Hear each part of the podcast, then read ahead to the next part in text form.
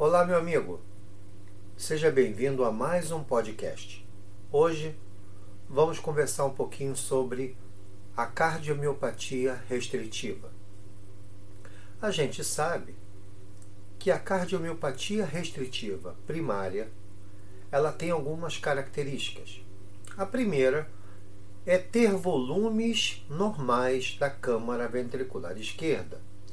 A fração de ejeção desse ventrículo também é normal nas fases iniciais. E, já desde o começo, o enchimento diastólico do ventrículo esquerdo se mostra anormal. Existem também características morfológicas, que são principalmente na fase inicial espessura normal das paredes do ventrículo esquerdo, associado com o aumento da câmara atrial esquerda e câmara atrial direita. Sabemos que existem casos familiares nos quais essa doença ela é causada por alterações genéticas, são mutações nas proteínas sarcoméricas, principalmente a mutação da troponina I. Sabemos também que existem outras características, como a inclusão de processos infiltrativos e processos de depósitos secundários no músculo cardíaco. Lembrando também que podem ter condições associadas com o aumento da fibrose intersticial. As doenças infiltrativas do músculo do miocárdio incluem um processo infiltrativo que ocorre no espaço intersticial. E essa doença geralmente nós conhecemos o seu principal exemplo, que é a amiloidose cardíaca. Mas também existem as doenças de armazenamento, onde nós identificamos depósitos nos miócitos. É importante identificar o padrão restritivo de enchimento ventricular, mas é necessário que a gente compreenda que o padrão restritivo do ventrículo esquerdo, do enchimento dele, não é uma exclusividade da cardiomiopatia restritiva, uma vez que esse enchimento restritivo pode acontecer também em outras patologias, como a cardiomiopatia dilatada e em alguns casos de cardiomiopatia hipertrófica. Além disso, dependendo do estágio que a doença está, pacientes podem apresentar processos infiltrativos no músculo cardíaco que não se manifestam no enchimento restritivo do ventrículo esquerdo, apenas contribui com uma alteração da fase de relaxamento ventricular. É importante também que a gente lembre das manifestações clínicas e as alterações laboratoriais que acompanham a cardiomiopatia restritiva. A apresentação clínica é geralmente caracterizada por sintomas de congestão pulmonar associada com congestão sistêmica, baixo débito cardíaco, fadiga, aumento da relação ureia-creatinina no sangue, podem estar presentes também em pacientes com doença de estágios mais avançados. Agora, o grande papel que a imagem não invasiva tem nessa doença, nós não podemos esquecer. A imagem não invasiva é de grande valor na avaliação inicial e pode revelar alterações anormais do enchimento diastólico, tanto da câmara ventricular esquerda como da câmara ventricular direita. Então, os principais sintomas: dispneia, fadiga, cansaço e tosse. E no exame físico, nós vamos identificar a cardiomegalia discreta, a presença de terceira e quarta bolha, refluxo das válvulas atrioventriculares associado com sintomatologia de insuficiência cardíaca direita. O eletrocardiograma pode apresentar alterações, principalmente a baixa voltagem, lembrando que pode acontecer distúrbios de condução e a presença de arritmias supraventriculares, onde a mais frequente é a fibrilação atrial. Quando nós pensamos na hemodinâmica da cardiomiopatia restritiva, temos que lembrar dos aumentos de pressões de VD e VE, a presença de um descenso Y proeminente no pulso venoso jugular e a apresentação de um descenso rápido e precoce da pressão ventricular logo no início da fase diastólica de enchimento, apresentando a presença de um platô, que chamamos de sinal da raiz quadrada. Lembrem que precisamos estar atentos a todos os achados do ecocardiograma ou achados clínicos.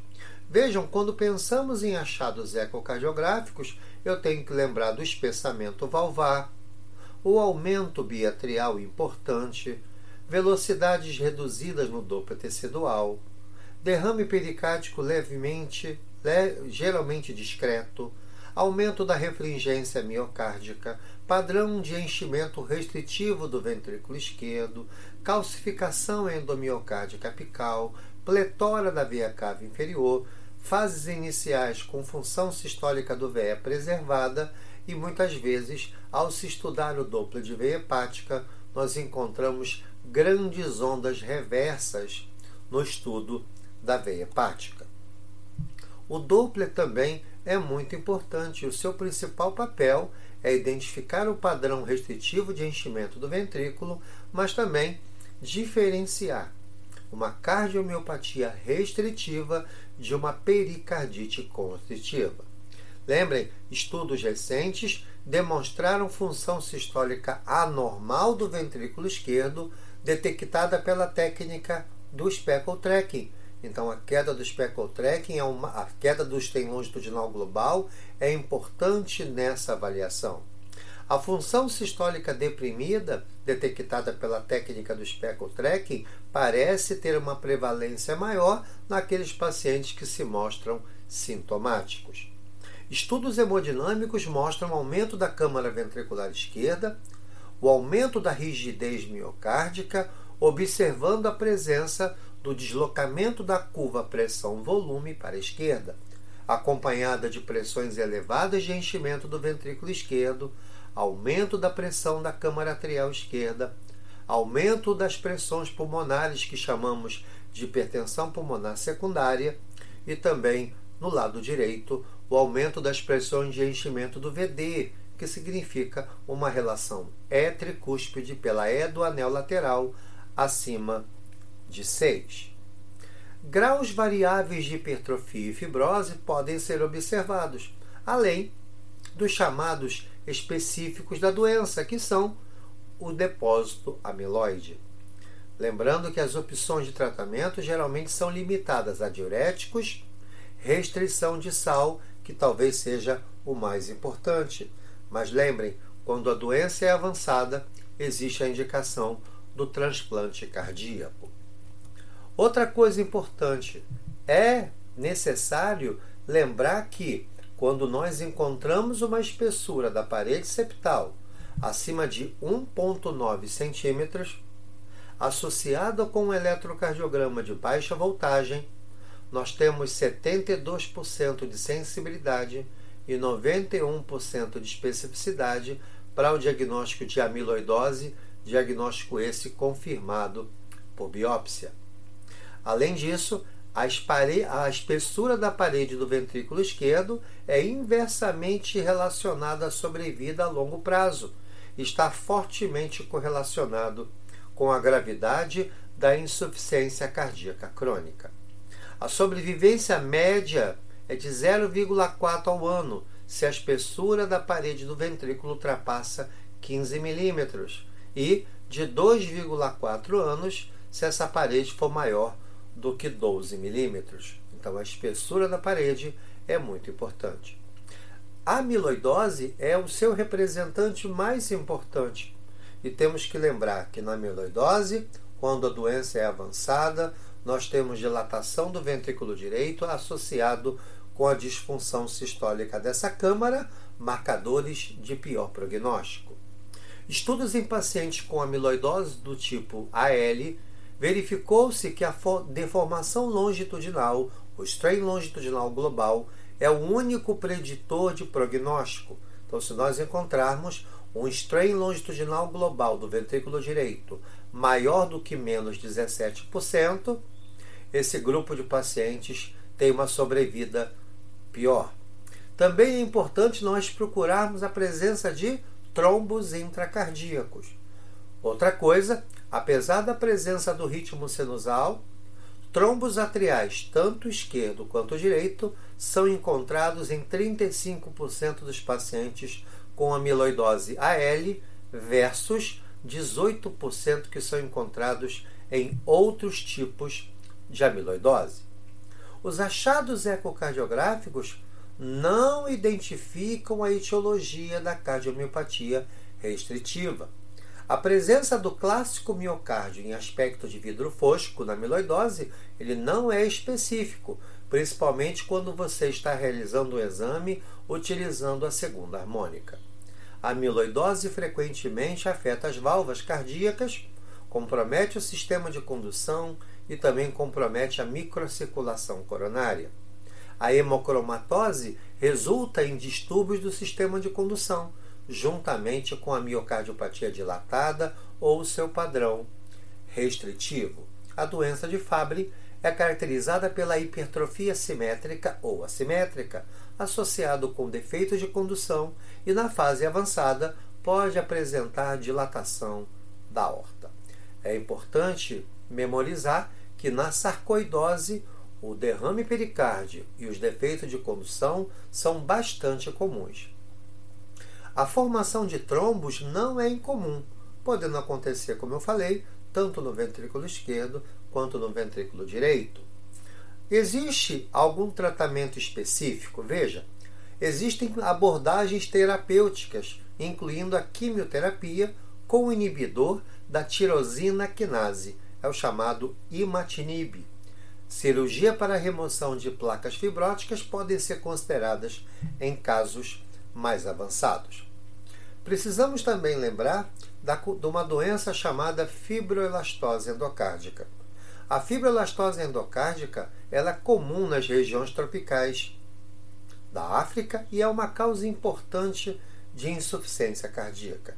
A fibrose envolve o ápice do ventrículo esquerdo e do ventrículo direito, se estendendo até as cordas e tecido do folheto mitral posterior, podendo também comprometer a válvula tricúspide do lado direito.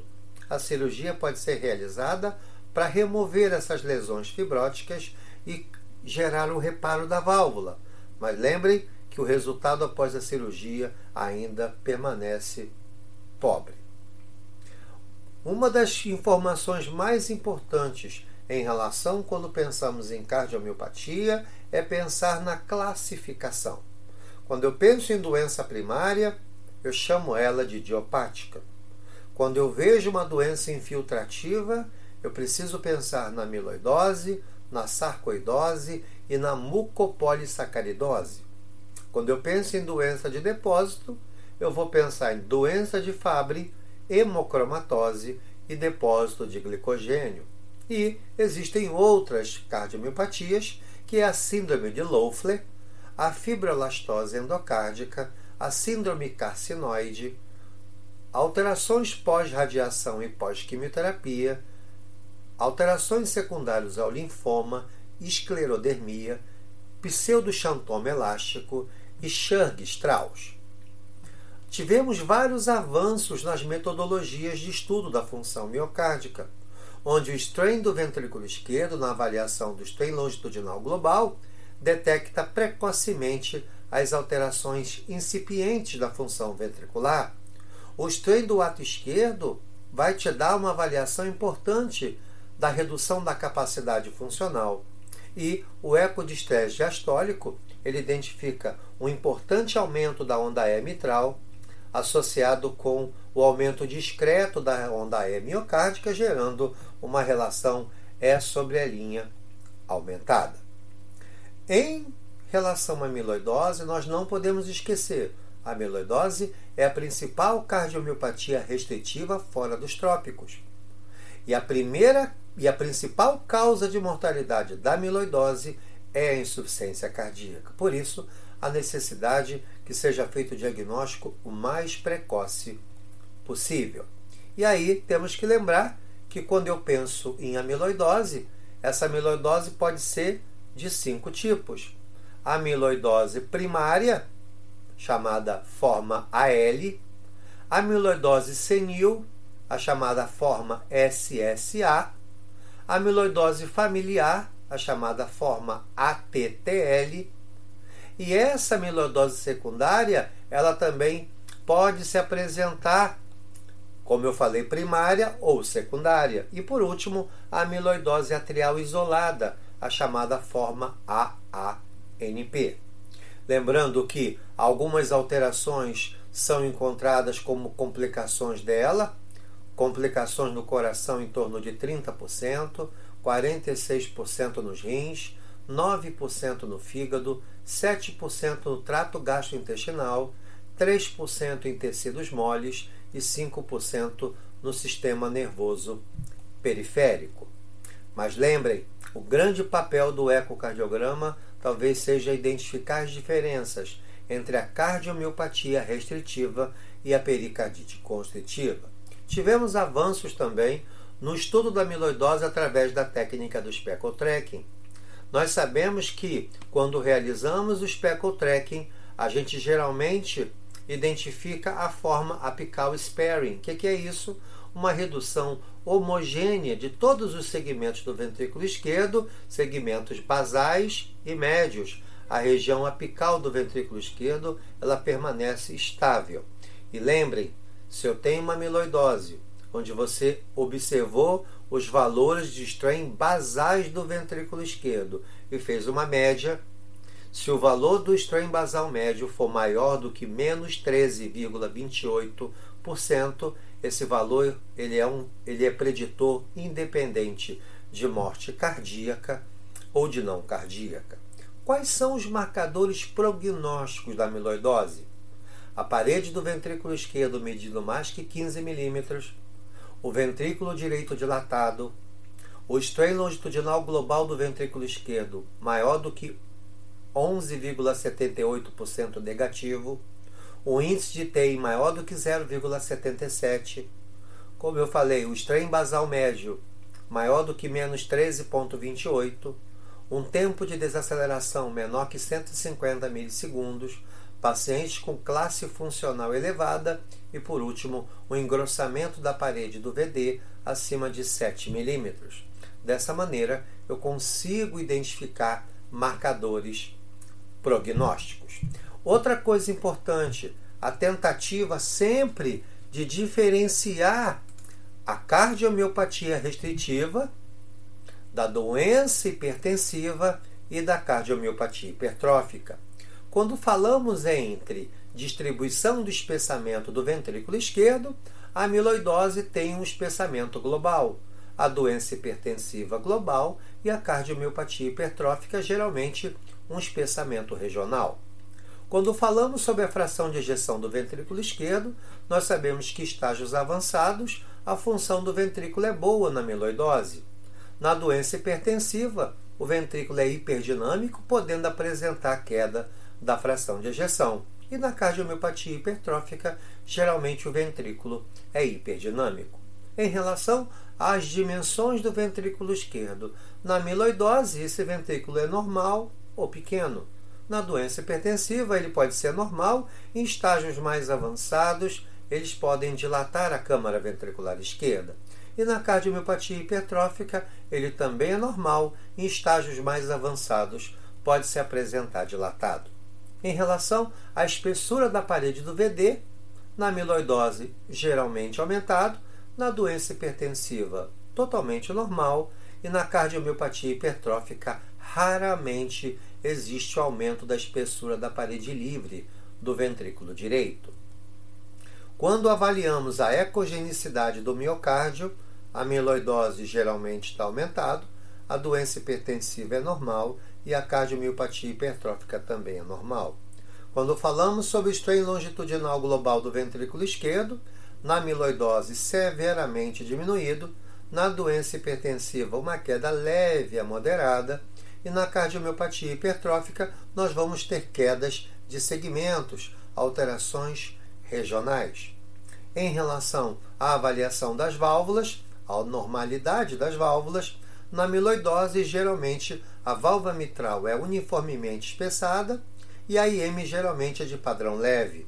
Na doença hipertensiva, não existe nenhuma alteração específica das válvulas e na cardiomiopatia hipertrófica nós temos a regurgitação mitral do tipo 4 da classificação de Carpentier. Quando falamos sobre a disfunção diastólica, na amiloidose geralmente grau 3 e 4 em casos avançados, na doença hipertensiva geralmente grau 1 e grau 2, assim como na hipertrófica também, geralmente grau 1 e grau 2. O eletrocardiograma na amiloidose, ele identifica baixa voltagem. Na doença hipertensiva, a sobrecarga gera a hipertrofia do ventrículo esquerdo, assim como também a cardiomiopatia hipertrófica, podendo apresentar a hipertrofia seja de um segmento isolado ou até de vários segmentos do ventrículo esquerdo. Em relação à pressão arterial, a amiloidose geralmente a pressão é normal ou discretamente se eleva raramente. Na doença hipertensiva, a pressão é alta e na cardiomiopatia hipertrófica, as pressões são normais. Então vejam que é muito importante nós traçarmos diferenças entre a doença hipertensiva, a cardiomiopatia restritiva e também a minha doença da cardiomiopatia hipertrófica. Mas vejam, talvez um dos diagnósticos mais difíceis é diferenciar a pericardite constritiva da miocardiopatia restritiva. Quando pensamos no enchimento diastólico, ambos são restritivos. Quando eu penso em função sistólica, estágios avançados de amiloidose, nós teremos disfunção do ventrículo, enquanto na pericardite a função do ventrículo é normal. Quando eu penso em dilatação da atrial, a pericardite constritiva tem uma pequena dilatação do átrio, enquanto na miocardiopatia restritiva o átrio é enorme. Quando pensamos no BNP, na pericardite constritiva o BNP é normal e na amiloidose é aumentado. Lembre da movimentação do septo interventricular. Movimento do septo atípico, ele é um achado da pericardite constritiva, não sendo evidenciado na amiloidose. E lembrando, um dos marcadores mais importantes para diferenciar a pericardite constritiva da cardiomiopatia restritiva é a avaliação da velocidade da onda E miocárdica no anel mitral lateral. Devido à calcificação que pode acontecer no anel, existe uma coisa chamada ânulos reversos, ou seja, a velocidade E do anel lateral se encontra menor do que a velocidade da onda E do anel septal. Um grande abraço, amigos!